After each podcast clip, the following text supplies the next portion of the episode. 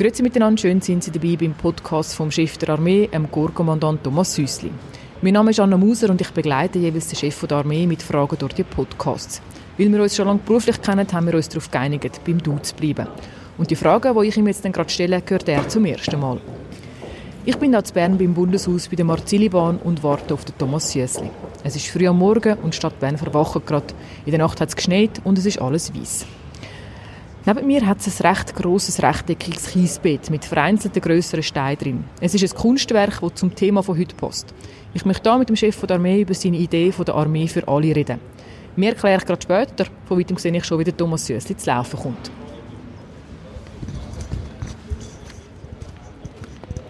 Hallo Thomas. Guten Morgen, Anna. Thomas, wir stehen hier beim Kunstwerk «Die Schweizen in aller Welt». Das Werk ist vom Berner Künstler Georg Steinemann. Er hat hier einen Stein gebracht aus verschiedenen Ecken der Welt, die ebenfalls den Namen Schweiz tragen. Dafür hat er dort, wo er den Stein weggenommen hat, eine geile Schweizer Wandertafel angetan, die die Distanz zu der Schweiz zeigt. Der Ort hier verbindet also quasi die Schweiz mit der ganzen Welt. Es zeigt auf, wie vielseitig die Schweiz und die Welt ist. Hast du das Kunstwerk kennengelernt? Nein, ich habe aber davon gelesen. Ich finde es eine ganz spannende Idee. In dem Sommer hast du Schlagzeilen gemacht. Beim Tagesanzeiger hat es geheißen, Armeechef rührt an ein Tabu, Militärdienst für Ausländer. Was kannst du zu dem sagen? Unsere Armee sind Schweizer Bürgerinnen und Bürger, die einen besonderen Dienst für die Sicherheit von uns allen leisten.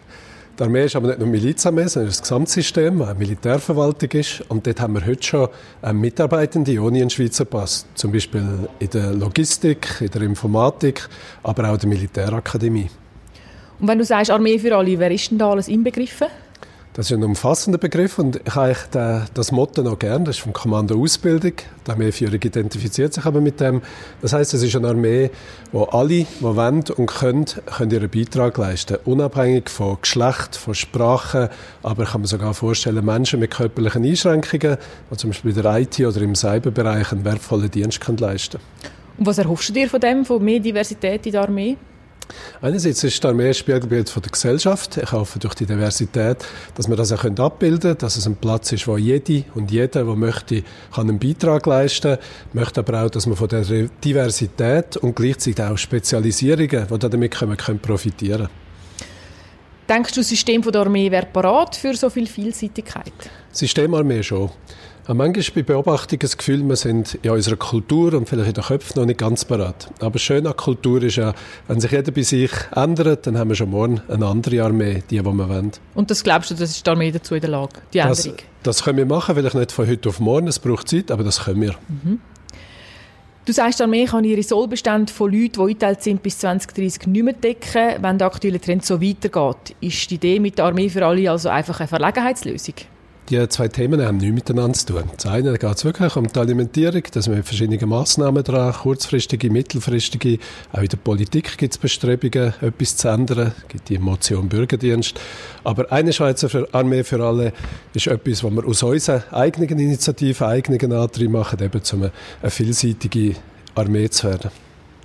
Gewisse Kreise sehen an der Idee von der Armee für alle einen Tabubruch. Kannst du diese Perspektive nachvollziehen?